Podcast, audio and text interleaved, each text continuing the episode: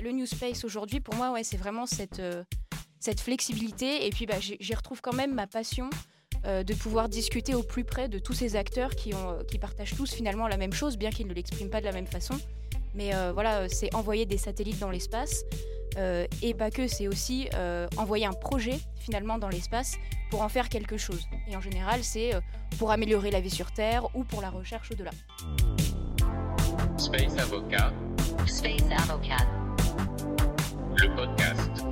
The podcast. Bonjour à tous et bienvenue à ce nouvel épisode du podcast de Space Avocat que vous pouvez voir également. Outre bah, la diffusion traditionnelle sur nos plateformes, bah, maintenant on s'essaye au podcast vidéo, donc qui sera également disponible sur YouTube. Et pour inaugurer cette nouvelle série de podcasts vidéo, j'ai le grand plaisir d'être aujourd'hui avec Clémence Cambourian, qui est la patronne d'Astreos. Clémence, bienvenue. Bonjour Numa, merci pour l'invitation. Bonjour à tous.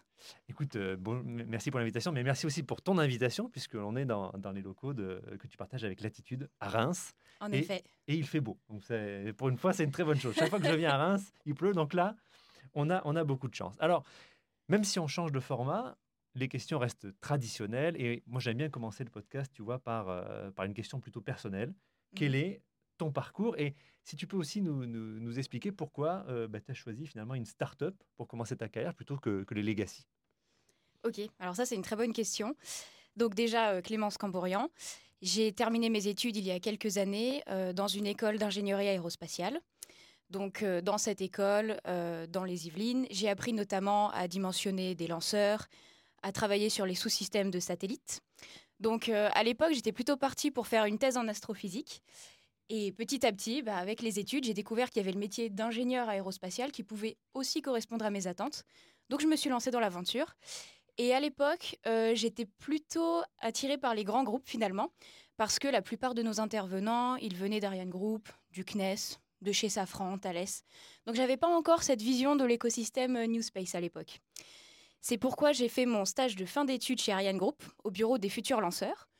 Donc là, c'était vraiment de l'ingénierie pure. J'ai fait euh, du dimensionnement, euh, des études euh, d'éléments finis, voilà, des choses un petit peu techniques. Et à l'issue de ce stage, euh, il y a eu le Covid, malheureusement. Donc ça a été plus compliqué de trouver du travail. Et je me suis orientée pendant quelques mois dans l'aéronautique. J'ai quand même réussi à trouver un travail dans l'aéronautique. Je suis allée sur Reims, dans un, près de l'aéroport de Prunay, où j'ai fait du bureau d'études. Alors pareil, ingénieur mécanique, ingénieur de calcul. Et en gros, je faisais du prédimensionnement d'aménagement de, de cabine. Donc complètement différent, bien que mes études me permettaient aussi de, euh, d'apprendre ces différents aspects, de faire euh, de la modélisation 3D, des calculs. Et puis au bout de quelques mois, je me suis rendu compte que c'était quand même pas ce que j'avais envie de, faire. Euh, disons que c'était une période de transition. Et là, bah, je connaissais l'entreprise donc, qui s'appelait à l'époque Venture Orbital Systems, je connaissais Stanislas. Et il y avait une opportunité, il y avait un projet de création de filiale, donc Astreos finalement. Et il était à la recherche de quelqu'un qui avait à la fois les aspects techniques, mais qui avait aussi de l'appétence pour la partie commerciale. Et je me suis dit, ben, pourquoi pas, ça se trouve, c'est peut-être là que je vais trouver euh, mon bonheur. Et c'est comme ça que je suis rentrée vraiment dans le New Space, euh, et ça, c'était en janvier 2021, donc il y a presque deux ans maintenant. Et donc aujourd'hui, euh, mon poste, c'est d'être directrice des opérations chez Astreos. Alors, il y a à la fois une partie en interne et une partie en externe. En interne, ça veut dire bah, gérer l'équipe au quotidien. Aujourd'hui, on a une équipe entre 5 et 7 personnes. Donc faire du management, faire en sorte que les personnes ont les bons outils pour travailler ensemble et également euh, interdépartements.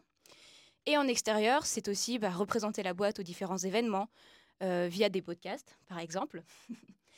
et euh, également gérer tout ce qui est relations partenaires et relations clients. Et donc pourquoi le New Space? Bah, Au début, c'était pas forcément tracé. Et puis finalement, je suis bien contente que ce soit arrivé parce que pour moi, le New Space aujourd'hui, c'est vraiment un synonyme de flexibilité. Euh, ça m'a permis d'avoir un poste bah, quand même euh, relativement euh, à haute responsabilité et très intéressant. j'ai dû être multitâche pendant deux ans parce qu'on touche un peu à tout. Hein. Il y a du commercial, il y a du technique. Il faut savoir gérer les clients, il faut savoir faire un peu des, des préétudes. Il y a vraiment tous les aspects aussi légaux, financiers. De, bah, quand on monte une boîte, voilà, il y, a, tout ce qui va avec. et donc, bah, le New Space aujourd'hui, pour moi, ouais, c'est vraiment cette cette flexibilité. Et puis, bah, j'y retrouve quand même ma passion euh, de pouvoir discuter au plus près de tous ces acteurs qui, partagent tous finalement la même chose, bien qu'ils ne l'expriment pas de la même façon. Mais euh, voilà, c'est envoyer des satellites dans l'espace. Euh, et pas que, c'est aussi euh, envoyer un projet finalement dans l'espace pour en faire quelque chose. Et en général, c'est euh, pour améliorer la vie sur Terre ou pour la recherche au-delà. Donc ça, c'est vraiment quelque chose qui m'a beaucoup intéressée. D'accord, donc effectivement, tu as, un parcours assez, euh, assez particulier parce que tu as, commencé un peu par arti- accident dans l'aéronautique et puis maintenant te voilà dans le spatial, et le spatial. New Space en plus. Tout à fait. Et alors, ce qui est très intéressant, c'est que euh, tu es dans une, dans une société qui, qui a un peu une vision trans- transversale du, du- du spatial. Ouais. Et du coup, ce qui est intéressant d'avoir, c'est c'est un peu ton regard sur l'industrie spatiale en général. Quel regard tu peux porter en tant que jeune professionnel euh, dans un segment très particulier et en plus dans le New Space? Ok. Alors peut-être pour retracer pour les utilisateurs qui nous connaissent pas trop côté Astreos, euh, en quelques phrases, euh, nous on propose des services aux opérateurs et constructeurs de petits satellites. Euh, donc notre rôle, ça va être de vous accompagner sur n'importe quelle phase de votre projet, que ce soit au niveau de l'idée, au niveau du lancement, au niveau de la récupération de la donnée. On peut intervenir un peu sur toute cette chaîne. Et donc en effet, soit on arrive en support et on met en relation avec nos différents partenaires, soit on va vraiment faire les intermédiaires pour trouver un lancement notamment. Et donc c'est vrai que bah, on a une vision très transverse parce qu'on discute avec les différentes briques, les différents services qui vont intervenir sur le cycle de vie d'un satellite. Et donc ma vision sur le sujet, euh, c'est difficile comme question. Il y, a, plusieurs aspects. Il y a l'aspect français. Euh, donc en effet, moi ça fait que deux ans que je suis sur, dans le New Space, donc euh, je vais pas je ne vais pas assumer ce qui s'est passé avant, mais j'ai l'impression que vers 2019, il y a eu énormément d'entreprises, de start-up notamment, qui se sont créées en France et que le contexte euh, Covid post-Covid a été favorable à lancer des start-up. Euh, pourquoi je dis ça? Parce que bah, y a déjà le gouvernement qui a mis en place des financements, des aides, notamment avec France Relance, euh, France 2030. Il y a des appels à brochets qui permettent de gagner quelques, quelques centaines de milliers d'euros, voire millions d'euros. Donc ça, c'est très important. Alors bien que les thématiques soient orientées, ça permet, je pense, à des gens qui n'avaient pas forcément vocation à s'orienter là-dedans de proposer un projet. Et puis après, ben, en soi, il y a vraiment les gens qui se sont mis à créer des, startups et qui se sont mis à, avoir un écosystème qu'on peut fédérer. Je pense notamment, euh, aujourd'hui, je crois qu'on a à peu près une soixantaine de startups en France qui ont été créées. Et, euh, donc, euh, par exemple, il y a l'Alliance New Space France qui a été créée, pareil, il y a un ou deux ans, qui permet de fédérer euh, 25 ou 30 entreprises. Et pour moi, c'est des, des responsabilités qui sont des actions qui sont super importantes. Euh, parce que bien que les acteurs euh, soient tous à Toulouse, à Paris ou dans des petits regroupements, ils se connaissent pas forcément et ils travaillent pas forcément ensemble. Donc euh, avoir des soit des événements ou soit des groupements, des associations qui permettent de les regrouper, finalement ça favorise les échanges et des fois bah, d'une soirée d'échange ou d'un événement vont naître des relations, des consortiums. Donc ça c'est super. Après ma vision d'un point de vue européen, euh, parce que voilà, en France, je pense qu'en fait, l'écosystème, il est là. C'est complet, c'est diversifié. Donc, on peut faire euh, quasiment toute la chaîne de bout en bout en France. Donc, ça, c'est important pour la souveraineté. Et je pense que le gouvernement est très intéressé par cet aspect-là. euh, parce qu'on va voir que bah, voilà, la stratégie dans le spatial, c'est très important. Et après, il y a l'échelle européenne. Donc, sur les autres pays, c'est un petit peu plus compliqué d'aller en détail. Par contre, ce qui a été clair à un moment, c'est par exemple sur les aspects lanceurs. L'Europe voulait un lanceur européen. Puis, euh, ça a été euh, redirigé vers une stratégie de lanceur souverain.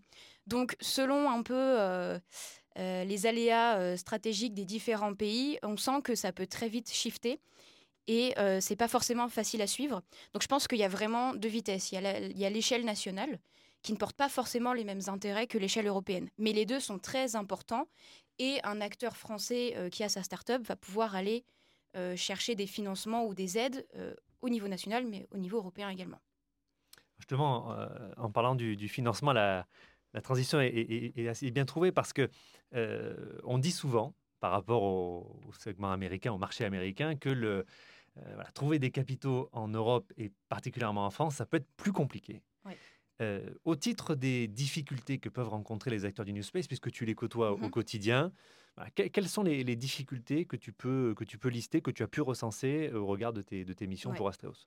Alors, en effet, le financement, c'est une chose. Enfin, si je peux me permettre un commentaire là-dessus, c'est vrai que quand on regarde, alors c'est notamment vrai pour les personnes qui font des lanceurs aux États-Unis, euh, l'appétence au risque n'est pas du tout la même pour les investisseurs euh, bah, américains que les investisseurs européens. C'est vrai qu'en Europe, on a un peu cet héritage de euh, prouver ou être sûr que ça va fonctionner avant d'investir, Alors qu'aux États-Unis, voilà, c'est injecté directement. Il y a le gouvernement qui en supporte très rapidement, euh, ce qui permet à des startups de lancer plusieurs fois, même si la fusée explose. euh, c'est pas grave, ils ont des fonds pour recommencer, ils ont une deuxième chance. Ici, c'est plus compliqué. N'empêche que je trouve que la situation est en train de s'améliorer, euh, que voilà, il y a une prise de conscience, que ce soit des agences euh, spatiales ou des gouvernements, comme ils ont conscience qu'il faut un lanceur européen, et notamment avec le report annoncé d'Ariane 6 ou la crise en Ukraine qui a causé de gros délais. Euh, voilà, ils ont conscience qu'il faut aider euh, l'écosystème à développer de nouvelles choses. Pour en revenir à ta question, euh, il y a plusieurs niveaux de difficulté. Celle que j'ai bien sûr observée, parce que c'est mon métier finalement, c'est la partie comment choisir un bon fournisseur ou voilà, comment, quand j'ai par exemple 25 fusées, alors autant qu'on connaisse les 25, c'est pas évident, mais quand j'ai plein d'opérateurs de lancement devant moi, comment je vais choisir le bon qui va correspondre vraiment aux besoins que j'ai Et donc là, ça va être super important d'avoir des intermédiaires, donc des courtiers, des brokers, des conseillers euh, qui vont savoir vous dire euh, bah, quel va être le, taux de fiabilité finalement de, ce partenaire, euh, quelle est la qualité de son produit, à combien il va le vendre. Parce qu'il n'y a pas que le prix qui peut être un facteur important, ça peut être la provenance, ça peut être la qualité. Donc ça, c'est la première difficulté, c'est vraiment comment choisir quand j'ai un panel de, de solutions. Donc c'est un bon problème parce que ça veut dire qu'il y a, il y a du marché, il y a, voilà, il y a la possibilité de trouver des choses. Le deuxième problème, c'est le financement. Et euh, si je devais trouver un troisième problème, euh, C'est pas. peut-être- je dirais peut-être euh, se faire reconnaître euh, quand on est une jeune entreprise. Parce qu'il y a l'aspect lever des fonds, mais il y a aussi l'aspect crédibilité. Je pense que les, la première et même la deuxième et troisième année, c'est un peu les années charnières où il va falloir trouver un premier contrat. Il va falloir faire ses preuves sur un marché où quand il y a déjà de la compétition, ça peut être compliqué. Euh, donc ça, vraiment, euh, faire sa place par rapport aux grands groupes, éventuellement. Il y a la partie financement, mais encore, il y a aussi la partie notoriété. Euh, donc ça, bah, typiquement, l'Alliance New Space ou le catalogue du CNES, voilà, il y a plein de solutions pour se faire référencer et pour petit à petit, euh, j'allais dire rentrer dans les petits papiers euh, des bonnes personnes, mais c'est pas exactement ça. C'est surtout euh, faire en sorte que l'écosystème, que les clients et les différents partenaires reconnaissent votre confiance. Et c'est pas parce que l'entreprise n'a que deux ans qu'elle n'est pas, qu'elle n'est pas capable de produire un service de qualité. Mais c'est vrai que ça, c'est un peu le, c'est un peu le saut quantique qu'a dû faire le, le spatial avec l'arrivée du New Space. C'est Eh que oui. un segment industriel qui était habitué à avoir des, des entreprises très intégrées, avec euh, parfois une, même une composante de souveraineté, se sont retrouvés face Mm, à des, des, des startups, notamment faites par des gens très jeunes. Euh, typiquement ici, c'est la preuve. Et, et pourtant, il y a quand même cette crédibilité, il y a ce vrai projet industriel qui est d'ailleurs soutenu euh, même au niveau local. Donc c'est vrai Ouais. qu'il y, y y a cette difficulté-là et on le voit même euh, dans, la- dans- dans- dans le secteur. C'est vrai que la- l'approche euh, qui, qui est nécessaire pour aller démarcher des fonds, chercher des fonds, puis chercher aussi un soutien public. Il y a, tu parlais des- de, notamment l'offre disponible également. Il y a tout Mm. un effort de contractualisation à faire. Il y a, il y a un gain de, de, de savoir-faire à, Mm, mm. à acquérir qui est très rapide pour ces, pour ces startups-là. C'est extrêmement Et important. je- voilà, j'ai deux autres notions qui me viennent en tête aussi. Euh, Il y a la notion de recrutement. euh, parce que plus on est de start-up à se créer, euh, plus on va être en compétition finalement entre nous pour recruter les, euh, les beaux profils. Donc ça, ça peut ne pas être évident. Ça veut dire bah, soit proposer des meilleures conditions, soit vraiment bien vendre son entreprise et faire valoir que tu seras très bien accueilli en tant qu'employé chez nous. Mais c'est vrai que quand on se met tous à recruter en même temps, bah, euh, tu vas avoir la question de la ville. Euh, Est-ce que tu veux aller à Toulouse? Est-ce que tu veux aller à Reims? Est-ce que tu veux aller à Paris? Est-ce que tu veux bosser plutôt sur les lanceurs ou les satellites? Donc euh, voilà, il y, y a la partie recrutement, je pense, qui n'est pas négligeable. Et il y a également, alors c'est un peu lié à l'investissement finalement, mais c'est-à-dire que même quand une entreprise lève des fonds, euh, il va falloir qu'elle fasse ses preuves très rapidement, en fait. Et pas forcément en termes de contrat, mais il va falloir qu'elle euh, qu'elle crée un produit euh, plus rapidement que ce qu'on attendrait d'un grand groupe.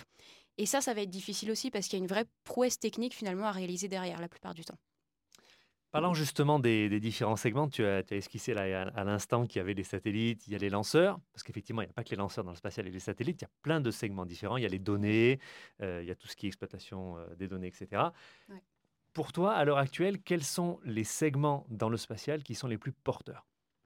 Ok. Alors ça, c'est intéressant. Alors à mes yeux, ils sont tous très importants, bien évidemment, parce que bah, pour réaliser euh, le cycle de vie du satellite, il faut vraiment passer par toutes les étapes. On peut pas, il n'y a pas de, passe-droit là-dessus. Euh, donc je dirais que dans un premier temps, il y a bien sûr le niveau composant, plateforme de satellite qui est essentiel. Après, il y a la partie lanceur qui est très intéressante aujourd'hui parce que, alors que ce soit au niveau international ou au niveau français, on a énormément de nouvelles boîtes qui se lancent dans des micro-lanceurs. Euh, donc ça, je pense que d'un point de vue euh, stratégique, il va y avoir énormément d'intérêt euh, dessus. Mais je me tournerai plutôt vers deux nouvelles thématiques que j'ai vues, alors notamment parce qu'il y a eu des appels à projets qui sont sortis dessus, mais je vois de plus en plus de boîtes se diriger vers la cybersécurité. Donc tout ce qui est récupération de la donnée, que ce soit station sol, mais de façon sécurisée. Euh, parce qu'on sent bien que euh, bah, l'espace, ça devient un endroit politique où il peut se passer euh, beaucoup de choses. Ça peut être des déclarations de guerre, ça peut être, attention, la, donnée que je veux récupérer, elle est sensible. Donc il faut réussir à protéger tout ça, donc la cybersécurité. Et en France, on a quelques entreprises qui commencent à s'y mettre, donc ça c'est top. Et le deuxième aspect, je dirais que c'est tout ce qui est service en orbite. Alors service en orbite, c'est très large.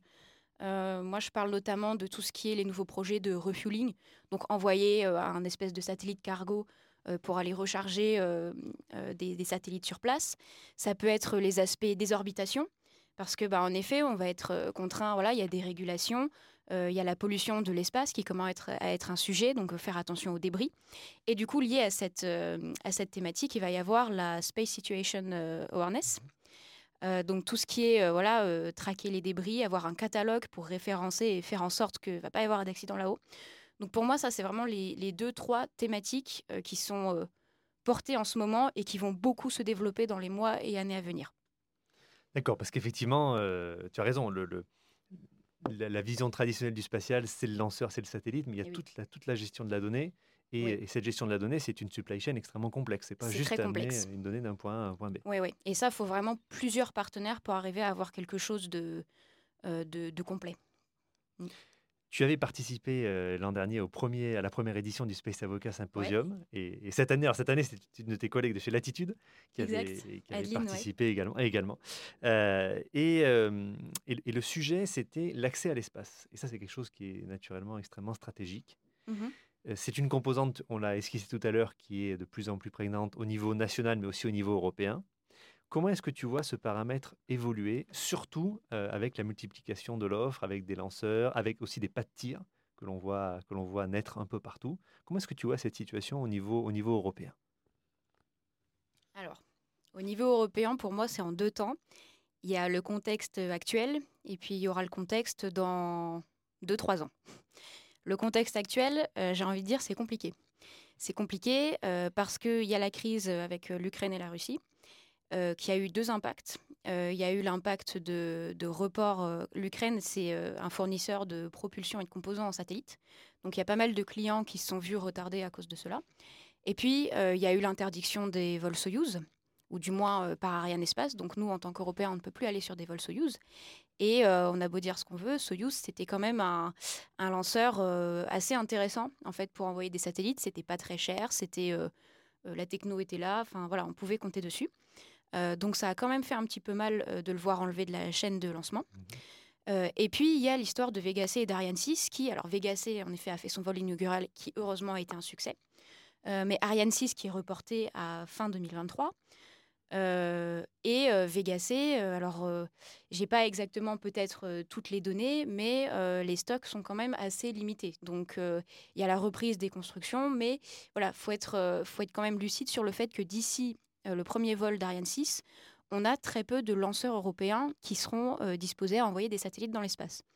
Donc ça, ce que ça veut dire, bah, ça veut dire que les clients, ils vont aller vers des lanceurs euh, non européens. Notamment, la plupart vont aller sur SpaceX, hein, sur Falcon 9, ou d'autres utilisateurs. par exemple, OneWeb, qui devait être lancé, je crois qu'ils sont allés chercher du côté de JSLV. Donc là, ils ont tiré il n'y a pas longtemps avec l'Inde. Et puis il y a Kuiper également, la constellation. Euh, je crois qu'ils étaient intéressés par Ariane 6 et du coup, pour lancer les premiers batchs, ils vont aller lancer avec ABL, qui est un nouveau micro-lanceur aux États-Unis, euh, et les autres, je ne sais plus. Mais euh, ABL pour commencer.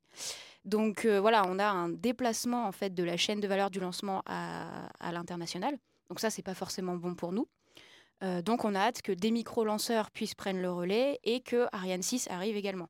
C'est pas parce qu'il y a des micro-lanceurs qu'il faut se passer des gros lanceurs. Je pense que les deux sont complémentaires et euh, ne rendront pas le même service. Par contre, à partir de 2024, euh, là, ça ira mieux pour l'Europe parce qu'il y a énormément de lanceurs qui seront prêts ou qui auront fait leur premier tir. Alors, faut pas se leurrer sur les dizaines d'acteurs qui existent aujourd'hui. Il y en a sûrement la moitié qui vont, bah, qui vont mourir, soit par financement, soit par échec technologique. Mais c'est pas grave parce qu'il y aura le reste qui sera là et qui pourra proposer une alternative. Donc pour moi, la solution, elle, est, voilà, elle est dans deux ans. Ça sera, le contexte sera plus favorable dans deux ans. voilà. Maintenant, ça c'est sur l'aspect lanceur pur. sur tous les aspects satellites, je ne veux pas avoir une, vision négative comme je l'ai sur le lancement parce que on a énormément de, de création de projets, que ce soit des constellations ou des IOD IOV, donc In Orbit Demonstration, In Orbit Validation, qui sont portés par des acteurs européens. Donc, on a quand même un contexte New Space qui est extrêmement favorable en Europe. D'accord, bon bah écoute, c'est quand même des mots d'espoir, même s'il y, y, a effectivement un, guet à passer qui est assez, voilà. qui est assez Il y a cette période de transition qui est un petit peu compliquée, mais j'ai aucun doute sur le fait que l'avenir sera favorable. Bon bah écoute Clémence, il me reste à te remercier énormément pour, euh, pour, cette, euh, pour cette première édition vidéo du Space Avocat Podcast. Merci de nous avoir accueillis chez Astreos ici à Reims et à très bientôt naturellement. À très bientôt, merci beaucoup. Si vous souhaitez obtenir de plus amples informations sur ce programme ou si vous avez besoin de services juridiques, vous pouvez contacter le Dr Numa Isnar par courriel à l'adresse contact@numaisnar.com. If you want more information about this program or need legal services, you can contact Dr. Numa Isnard via email at contact at numaisnard.com.